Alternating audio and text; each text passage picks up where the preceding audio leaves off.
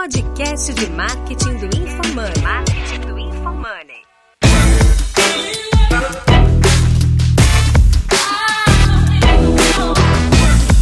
Eu sou arroba Guilherme Underline Lippert minha expectativa para esse episódio é não ser demitido da frente de conteúdos da V4 ali do meu perfil. Você persona. É, minha persona. Aqui é arroba Denner Lippert, minha expectativa é dobrar meu perfil em 60 dias com as dicas do Paulo Conta. Aqui é o Paulo Cuenca e minha expectativa é conseguir ver o Denner numa foto de selfie com essa bundinha apertada com a calça que ele tá. Caralho, mano. Sofri bullying aqui, Aqui. galera. Todo episódio sofre, cara. Eu vou te mandar o TikTok viralizou. Aqui é arroba João Vitor e a minha expectativa é aprender como eu faço pro meu Instagram passar de 30 mil seguidores. Boa, boa.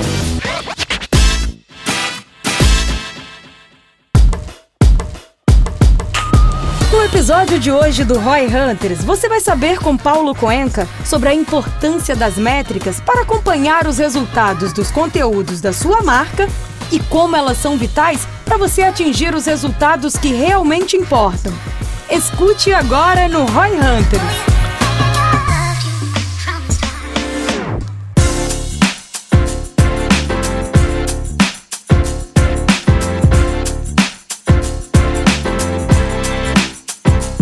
Cara, privilégio ter aqui com a gente. Valeu. Pra galera que não, não te conhece, assim, dá uma intro breve, assim. Qual que é a tua e qual que é a tua relação com conteúdo, né? Que é o teu expert da mesa aí sobre conteúdo. Eu sou Paulo Cuenca, eu trabalho há 10 anos, já tentei me definir de várias maneiras, conteudista, criador de conteúdo. Já teve uma época que me chamaram de influenciador. Eu gosto de falar que eu faço conteúdo para negócio. Conteúdo pra negócio. Conteúdo É, pra minha especialização, minha especialidade é conteúdo para negócio. Legal. E tem alguma diferença do conteúdo para negócio de outros tipos de conteúdo? Eu já te falando aqui um pouco do nosso drama, né? A- produzir conteúdo parece que para alguns tipos de negócio, pega aqui a própria XP ou, ou a V4, parece que traciona com maior dificuldade em comparação ao conteúdo, sei lá, de um personagem, de um influencer. Tem alguma diferença então no conteúdo para negócio? É que, na verdade, desde uma pessoa física ou quem tem uma empresinha pequena, autônoma, até uma grande instituição, você pode fazer conteúdo para negócio. A diferença do conteúdo que não é para negócio é a pessoa ela não tem um objetivo claro, métricas para acompanhar enquanto ela faz aquela- aquele conteúdo. É um pouco aleatório.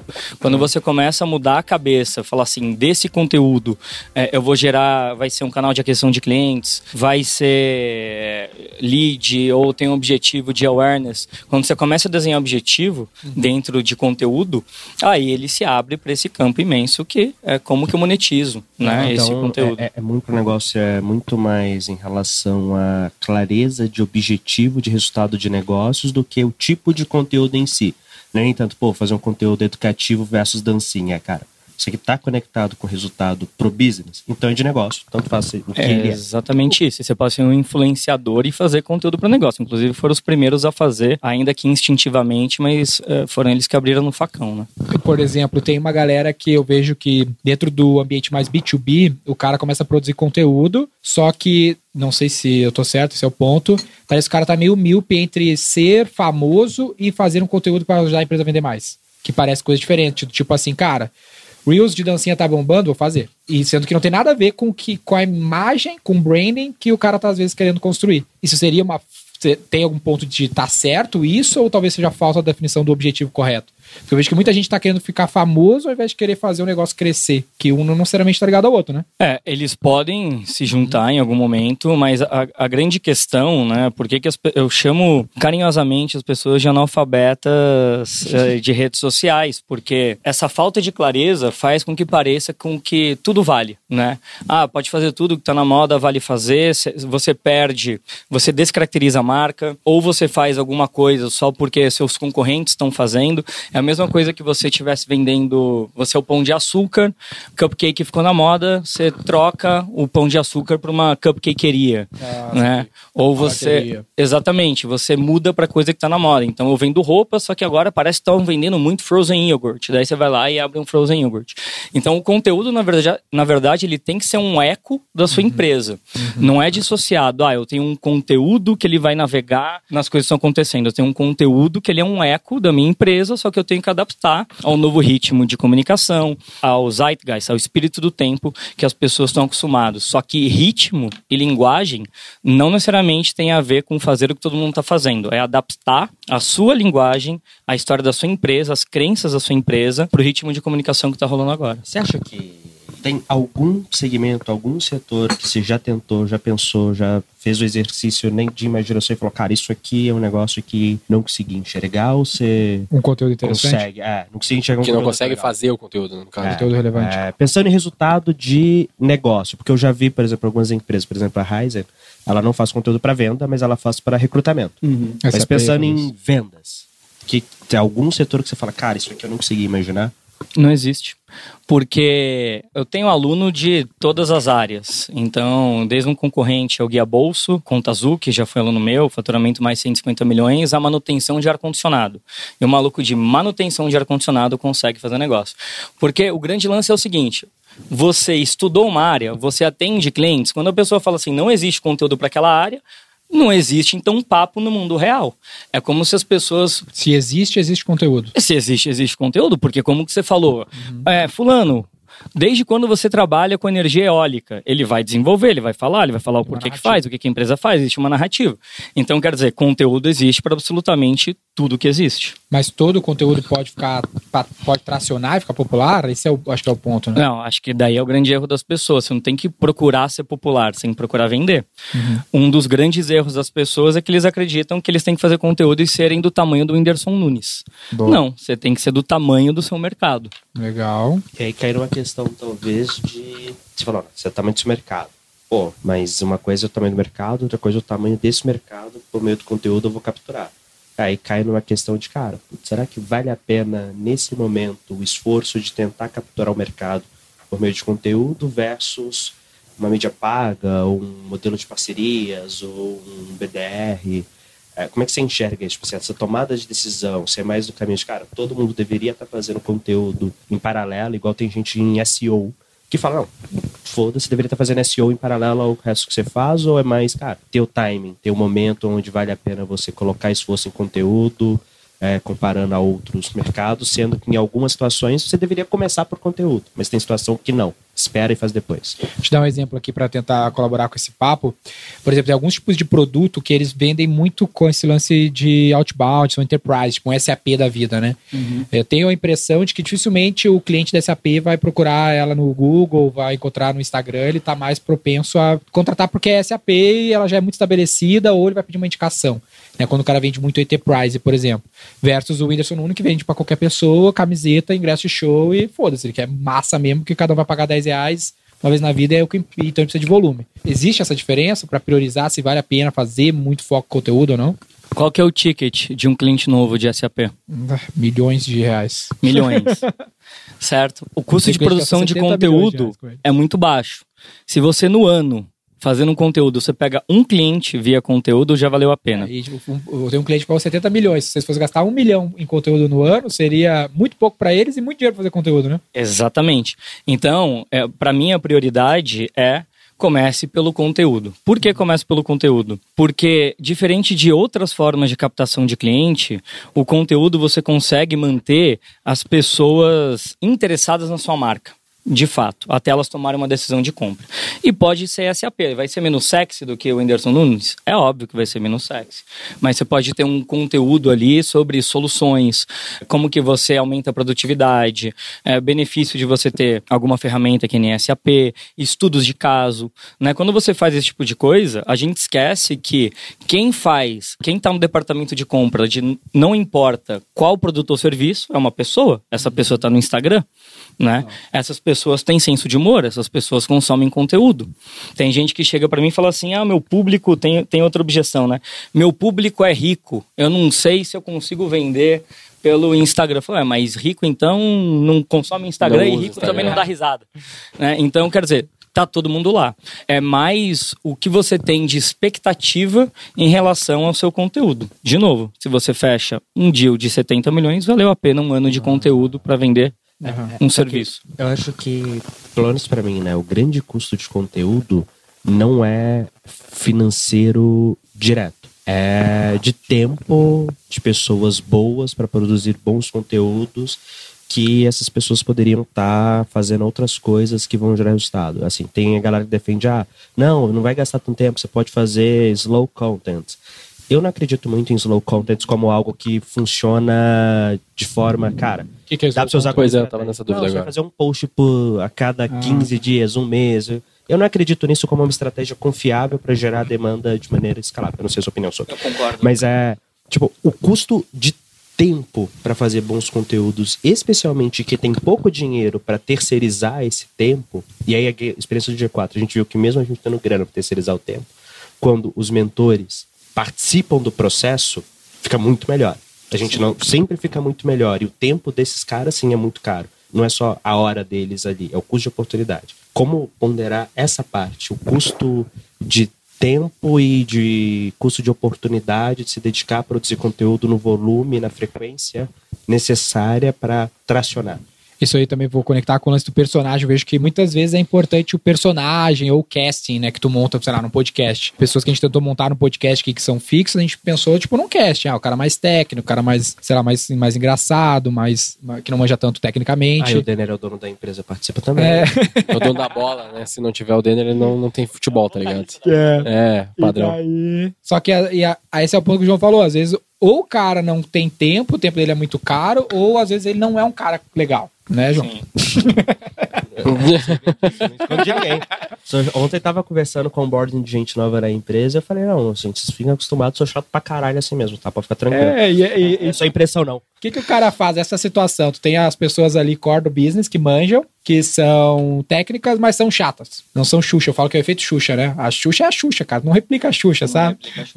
Como é que faz daí? Acho que são duas perguntas, né? Uma questão de tempo, ou custo de oportunidade no tempo, e a outra É, é, é perfil de pessoa. É o caso de tu tá ruim de pessoa, né? É a pessoa sem tempo, a pessoa é chata. É, assim, existem, um existem duas realidades. Uma empresa que tem muito dinheiro, né? E daí você compra tempo, e uma empresa que não tem dinheiro e você vai ter que fazer tudo.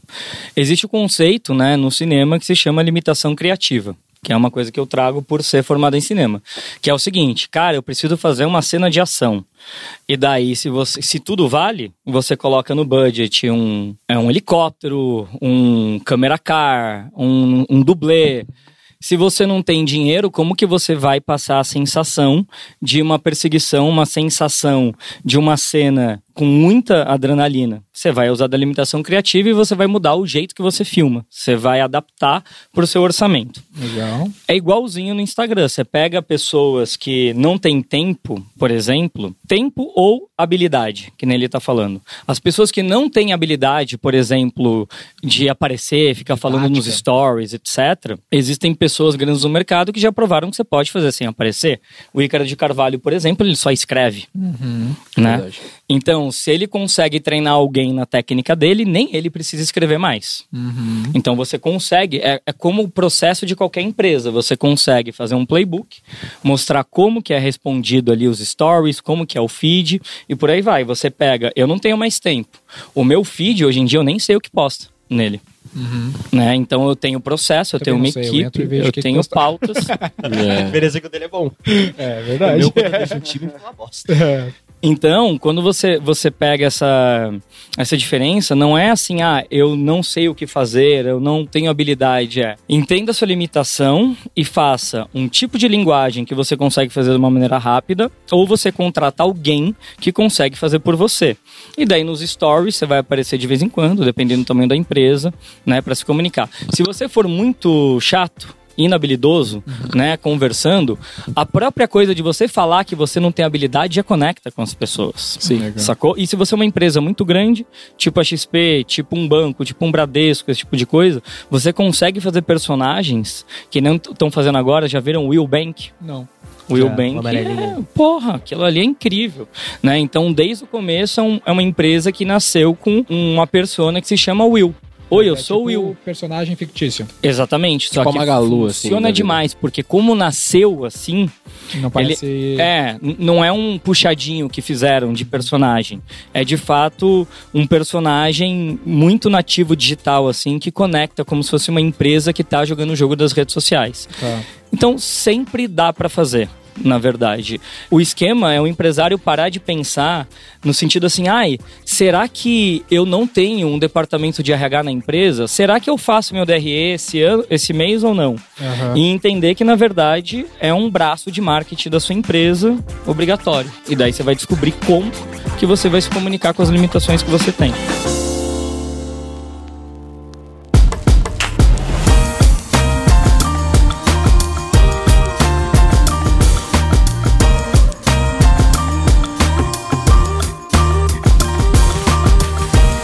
Chegou a criar, tipo, não sei se chegou a desenvolver ao longo desse tempo, imagino que sim, frameworks que tu possa, tipo, compartilhar, Linhas linhas editoriais. Beleza, eu tenho recurso e tudo mais, mas também não adianta eu publicar qualquer conteúdo. Aí como é que eu defino essa linha editorial, por exemplo? Porque ah, eu vejo assim, ó. Por exemplo, você falou do Ícaro ali que só escreve, mas eu, eu vejo que tem uma linha editorial que ele segue, porque não é só um conteúdo técnico, ele faz certas abordagens, a o conteúdo dele que vai pra um lado, tipo, nada a ver com business, super pessoas. Por exemplo, no meu feed, eu- quando eu posto muito conteúdo técnico, começa a cair. Se tem muita arte, por exemplo, começa a cair. Aí eu posto um negócio com a minha mina, 20 vezes mais engajamento do que o conteúdo técnico. Bando de talarico. Hã? Bando de talarico. Tem isso também, mas é até foto minha. Uma foto minha aleatória. Dá mais engajamento. Bando de talarica.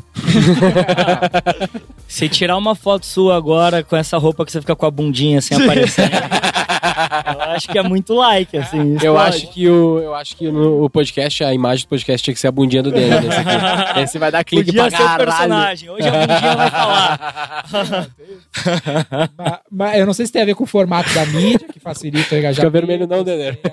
Se tem a ver com, com a linha editorial em si, né? Porque eu vejo que nem a TV, né? A TV, se tu publicar qualquer merda, não vai dar certo, né? Depende da linha editorial. Justo. Ou da Tem. direção no filme. Tem- tem um exemplo muitos. bom, ó, tem um exemplo recente que é o do... Ah, como é é o nome do filme? Esquadrão Suicida. Que acabou de ser, algum, dois, três anos atrás, fizeram o filme foi ruim. Aí mudaram o diretor, tem mesmo ator, praticamente a mesma história, só que dirigido de uma maneira diferente, como é melhor. Então, a, a direção do conteúdo, é- ali é uma boa prova de quão diferença ela faz. Faz sentido e como que tu dirigiria a parada. A linguagem importa. Então, primeira coisa, tudo que tem coisas meio básicas assim, tudo que tem muita arte ou que tem logo de empresa vai ter menos alcance, vai ter menos compartilhamento, vai ter menos engajamento. Porque as pessoas elas entram nas redes sociais para ter uma experiência social. Quando é uma empresa falando, você já tem aquela visão de banner. Ah, estão aqui fazendo alguma coisa para eu comprar, não estão necessariamente me ouvindo, né? O grande lance de rede social é como se fosse uma conversa e não um top-down, Isso tu fala overall, tipo YouTube, Facebook, Instagram. em geral. Em geral, em geral, de todas as redes. Cada uma tem uma particularidade, né, de linguagem.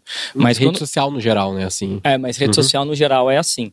É social. Exatamente. É, o jeito mais fácil de pensar é assim: eu, eu tenho um banco. Se eu tivesse uma revista com o nome do banco, quais seriam as sessões que eu gostaria de ter? Quais são as sessões que eu gostaria de ler? Então você pegou uma coisa muito difícil, tipo SAP, né? Dentro da revista chamada SAP, quais seriam as sessões que ajudaria o empresário executivo a tomar decisões? Então você deixa de falar sobre o SAP e você passa a falar sobre é, ambiente de trabalho, sobre produtividade, sobre gestão de tempo. Porque o que, que acontece? Toda, todo o conteúdo ele tem que falar sobre o cliente, não sobre a empresa. Sempre que você fala sobre a empresa, você está errando. E as empresas em geral, principalmente as grandes, elas não têm força porque elas ficam falando sobre elas, sobre as soluções delas, sobre a história delas, sobre as crenças delas. Na verdade, você tem que contar histórias que sejam sobre quem te vê, quem te assiste. E essa é a grande virada de chave da rede social, que é significado compartilhado e não um significado implantado na Legal. cabeça das pessoas. E daí, quando você pensa assim, você consegue fazer uma linha editorial como se você fosse uma revista. E, obviamente, é o que você bem falou, a linguagem ela é mais importante ou tão importante quanto o conteúdo, porque eu sou formado em comunicação. Imagina um vídeo meu assim no Instagram. Eu começo e chego e falo assim, ó. Hoje nós vamos falar sobre os três pilares do funil de conteúdo. Vocês estão vendo aqui no quadro negro. Já fiz aqui um framework baseado em Philip Kotler. Adendo, Philip Kotler, daí eu explico o Philip Kotler, sacou? Isso aí não vai ter retenção nenhuma. Apesar de ser um conteúdo bom e proveitoso, o jogo é outro. O jogo é lançar um conteúdo superficial. Eu tenho uma crença que chama tudo é capa. Absolutamente tudo é capa. Então você joga uma isca para você chamar atenção, não importa o seu conteúdo, porque ninguém quer ver uma dissertação em nenhuma rede social. E daí você vai fazendo isso ao longo do tempo para ganhar tempo de tela. Em algum momento você joga essa pessoa para um tempo de tela maior. Seja numa live, seja numa sequência de 50 stories, seja numa landing page, seja algum evento de conversão que você aumenta tempo de tela. Ainda não é venda para você aumentar a autoridade. Só que você só consegue fazer isso se você for superficial, né? Rápido, raso e resolutivo. Isso é o que eu tenho que ser dentro de uma rede social. Isso É o que tem que ser Por exemplo, eu, eu tenho momentos da minha linha editorial, dias da minha linha editorial que eu tô recriando agora, que eu entro deep num conteúdo. Não, talvez não valha tanta pena, vale mais a pena eu pegar esse momento que era pra ser deep e faz, fazer algo técnico, mas mais superficial. Mas, por faz exemplo, onde que você faz um conteúdo mais profundo? Por exemplo, um post do Instagram. Um post mais stories que viram um highlight. Mas peraí, peraí, só, só uma coisa. Por exemplo. Que, pelo que eu entendi, aí você falou, cara, você não vai ficar só fazendo conteúdo deep, mas de vez em quando você vai soltar um. No lugar certo. Por exemplo, Qual é o lugar certo, por exemplo, nesse Medium. caso? No Medium, é, um texto, por exemplo. É que dentro do Instagram dá pra fazer todos. Você consegue fazer o funil inteiro dentro do Instagram. É, o lance é assim, é, não é tu publicar todo dia um conteúdo deep, mas tu publicar a cada 15 dias no Instagram conteúdo deep e nos outros dias tu fez só capa, pode ser. Se a capa é pra trazer a galera e eventualmente joga o cara pra um conteúdo mais conteúdo deep. deep. É isso que eu tô- é o isso que eu quero conteúdo que, entender, você exatamente. pode colocar profundo no dia a dia do Instagram é stories. Porque, e daí você começa com essas crenças, né? Quando você não pensa em objetivo de negócio. As pessoas, elas reclamam que elas não têm bastante, muito alcance. Uhum. E daí você fica preso querendo fazer só um conteúdo com muito alcance. E daí nos stories, que é onde a pessoa quer mais relação com você, é mais meio de funil, você acaba jogando o jogo do topo de funil. Então o lance dos stories é você começa com conteúdo superficial, você garante que você tem o maior alcance possível no começo de sessão, e daí depois uns 5, 6 stories, se você quiser descer a lenha, vai, vai sair fora uma galera. Só que quem fica, É se aumenta muito tá- o nível de consciência e deixa mais perto da decisão de compra. Uhum. Sacou? Então, são- é esse tipo de estratégia que tem que fazer. Agora, se eu faço um conteúdo muito profundo no feed, a galera, né, tá consumindo o feed assim. Eu digo que você vale uma dedada. Aham. Pou, pou, pou, pou, pou, pou. Se você fizer alguma coisa que não chame atenção, né, ela não vai ficar. E o que você pode fazer é um vírus, né? A capa chama atenção e o textão ele aprofunda. Que daí você garante alcance e uma parte de quem você conseguiu alcance você aumenta o nível de É, Os consciência. meus melhores conteúdos que bombaram ultimamente são conteúdos técnicos que eu fiz mais ou menos isso. Tipo, print ou foto de uma estrutura de landing page foda, e aí o texto explica essa estrutura. É, e aí, sei lá, deu muito like, compartilhamento, etc. Ah, mas faz sentido, isso Mas é legal. tu- Stories é. Por exemplo, esse tipo de conteúdo que ele tá falando dá muita, muito trabalho fazer. Dá bastante Ah, trabalho. E às vezes ele também tem esse dilema. Vale a pena eu fazer menos conteúdo com mais qualidade ou é melhor sempre fazer mais quantidade? Essa é o meu dilema. Eu sou um defensor de quantidade é melhor do que qualidade. Porque E a você gente- aumenta ponto de contato, é muito conteúdo, né? Então é muito fácil você ser esquecido na rede social. Cara, e qualidade é um negócio subjetivo, muito subjetivo. Vou É. dar um exemplo. Um dia desses, eu gosto muito do Notion, né? E, cara, eu tô implementando com um time e tal. Aí teve um dia desses que eu postei uma sequenciazinha mostrando três, quatro extras, não lembro agora. Ah, como é que a gente organizou? Negócio, assim, bem meio bosta. Uhum. Cara, teve 180 compartilhamentos o Istro. Pra mim, que tem um alcance de 3, 3,5, eu acho que eu nunca tive algo tão compartilhado na minha vida. E, cara, foi assim, três, uma sequência, três isso, eles mostraram, ah, a gente organiza o Notion aqui, tem, essa primeira tela tem isso, aqui do lado tá assim, tem esse modelo aqui. Então, você tem uma questão que eu erro nisso, assumo, erro menos hoje, mas é qualidade subjetivo pra caralho. Às vezes eu acho que a qualidade é ruim e eu vejo lá e a galera tá curtindo, Ah, cara. E, as- e é, que- é porque E a gente. É um ponto aí que tu, que tu falou é que a gente tá confundindo qualidade com esforço também. Tipo, dá mó trampo fazer um, sei lá, uma estrutura de landing page e explicar cada passo. Pô, dá mó trampo, mas talvez não seja bom. Não necessariamente tem qualidade É, pro, pro, Tem pro consideravelmente mais público. eficiente. né? É, qualidade pra quem? Qualidade pra mim, porque eu acho importante pro meu processo, porque eu tava gravando uma aula, na minha cabeça é importante. Mas pro cara, se eu tivesse falado, olha só o Readwise que eu aprendi com o João Vitor aqui, que compartilha os negocinhos do Kindle. Porra do caralho, compartilha pra porra. Ah, Pega aquele conteúdo de PQL do, da WeForge e posta no feed. Tem qualidade pra caramba. Pra caralho. Não Né, É, é- é- é porque é o seguinte, a pessoa te segue porque ela não sabe o que você sabe. E daí esse é um clássico. Tem muita gente que posta para colegas, porque quer ser respeitado pelos colegas, só que o público que ele gostaria são de pessoas que não são os colegas, são outras pessoas. E daí é isso, o conteúdo do Notion, que ele é que de uma maneira fácil que você colocou, ele serve assim, é- ele é mão na massa e aplicável para a pessoa que te segue no dia seguinte. Ele não, É. se você dá um conteúdo que é muito denso, ele nem sabe por onde E começar. aí Mas ele é. valor, mas- vai parar de- e ele é um conteúdo capa, né? Bem, bem conteúdo capa, bem simples, bem rápido e tal. Puta, faz muito sentido. É rápido, superficial e resolutivo, é isso? Raso, rápido e resolutivo. São os três rápido. R's. Tem outro lance que é o seguinte, ó. é, às vezes, tu tem um mix grande de, de produtos ou de, de target. Pegar o João aqui, vamos dizer. O João, ele fala pro dono, mas ele fala pro, pro executivo. A XP é parecido. Tem o cara que quer ser assessor, tem o cara que quer ser o investidor. Tem o cara que é investidor agressivo, tem o cara que é investidor moderado. Como é que ela fala para todas essas pessoas No mesmo canal? lugar, né? Porque o que acontece? Eu tava falando com um cara, por exemplo, eu tenho canal no YouTube há muito tempo, sei lá, uns 5, 6 anos. É. E a gente ficou uns 2, 3 anos postando vídeo todo dia. E o canal nunca tracionou. Tipo, sei lá, 80 mil inscritos. Até hoje não tracionou. E aí, uma das coisas que o cara tava falando, ele falou assim: o canal é muito foda, muito bem feito, uns vídeos muito bom, com frequências caralho, só que eu mudo muito o conteúdo.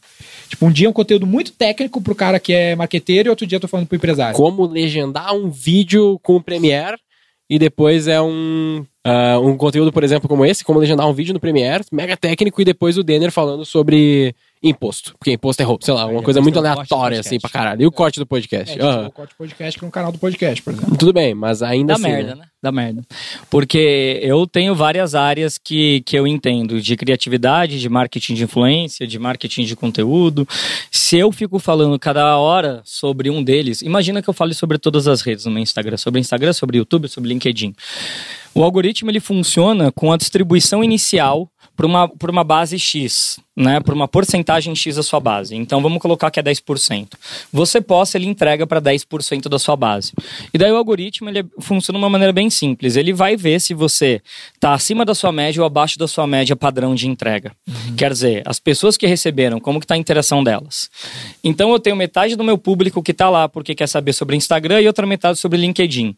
Toda vez que eu posto sobre Instagram, eu frustro metade da minha audiência, né? E toda vez que eu posto sobre LinkedIn, eu frustro metade da outra parte da minha audiência. Ou seja, se eu concorro com alguém que fala sobre Instagram e outro que fala só sobre LinkedIn, eles sempre vão estar na minha frente, certo? É como se eu chegasse, você prefere num restaurante que é japonês ou num restaurante que tem um cardápio japonês e churrascaria.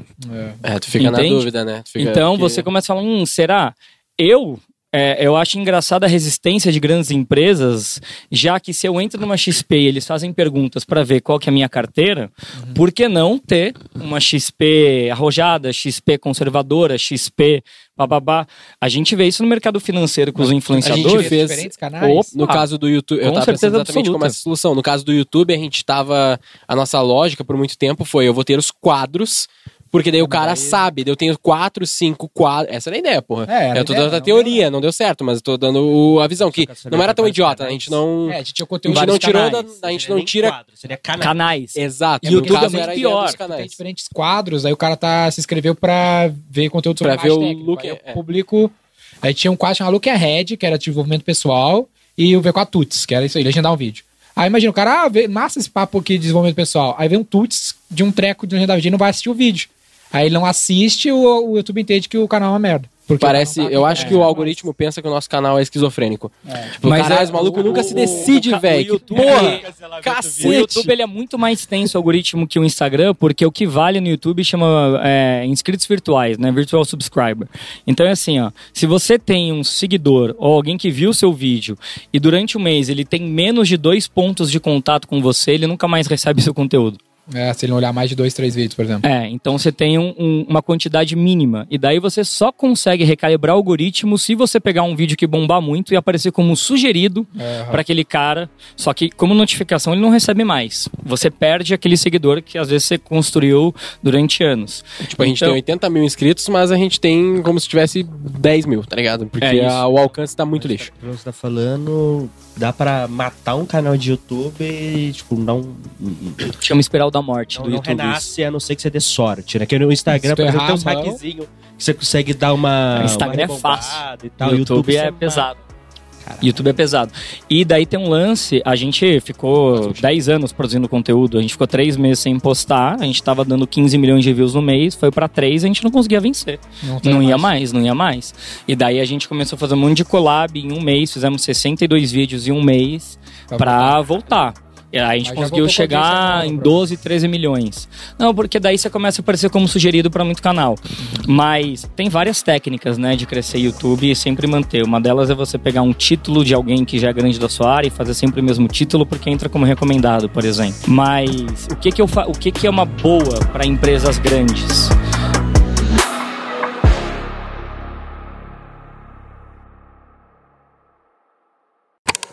Vocês acham que vale a pena ser dois episódios? Eu acho que ficou longo o suficiente pra ter dois episódios. Ah, Eu que Quanto teve tempo gravado o aí, só meio- pra saber? É, tipo. Dá é, dois, dá dois. Dá dois, é. Dá dois porque do meio em diante ali, hum, se- 60% em diante, a gente começou a falar sobre crescer seguidores. Eu, eu vou falar uma coisa aqui real. Eu tenho. Eu não tenho saco pra episódio cortado no meio, cara. Ah, acho eu que acho que é não. bom, velho. Eu não Acho tenho que é bom do saco. jeito que a gente tem como a feito, gente, tá bom, fez, como a gente fez, é que são conteúdos diferentes, tá ligado? Vale a pena. E a, gente, a edição que a gente faz, a gente sempre deixa o loop no final ali. Tipo, a gente corta numa hora que ele vai entrar em alguma coisa. Não, e- pode ser, pode ser. Eu tô falando que assim. eu vi uma hora eu, e nunca. Vamos gosto fazer, quando eu vamos pego. fazer o seguinte, pra galera que tá ouvindo, manda pra gente aí o DM que você quiser, se os episódios cortados, esse vai ser cortado então, e se esses episódios, esses episódios cortados fazem sentido ou não pra você. Valeu a pena, valeu a pena esperar por esse segundo episódio que você tá Aí ouvindo um é agora. sobre engajamento, o outro é sobre crescimento. É isso aí, exatamente o que eu pensei. É? não, não, o cara vai estar esse ouvindo, o cara vai estar live, ouvindo. Ah, seu maluco tá Tá achando no que tá ouvindo. Clubhouse, tá ligado? E agora dá pra tirar o vídeo, né? Aí você deixa ele solto na mesa e tá claro. Bah, ele ficou até. ficou em choque ali. Tá, Fudeu. Não, mas fica gravado isso aí pro, pro segundo episódio pra galera responder pra gente depois. Curtindo o papo? Incrível, né? Então não deixe de conferir a segunda parte do próximo episódio, aqui no Roy Hunters. Ah, e aproveita para seguir a gente aqui e no Instagram, pelo arroba Roy Hunter Oficial. Até lá! Essa é uma produção do Bicho de Goiaba.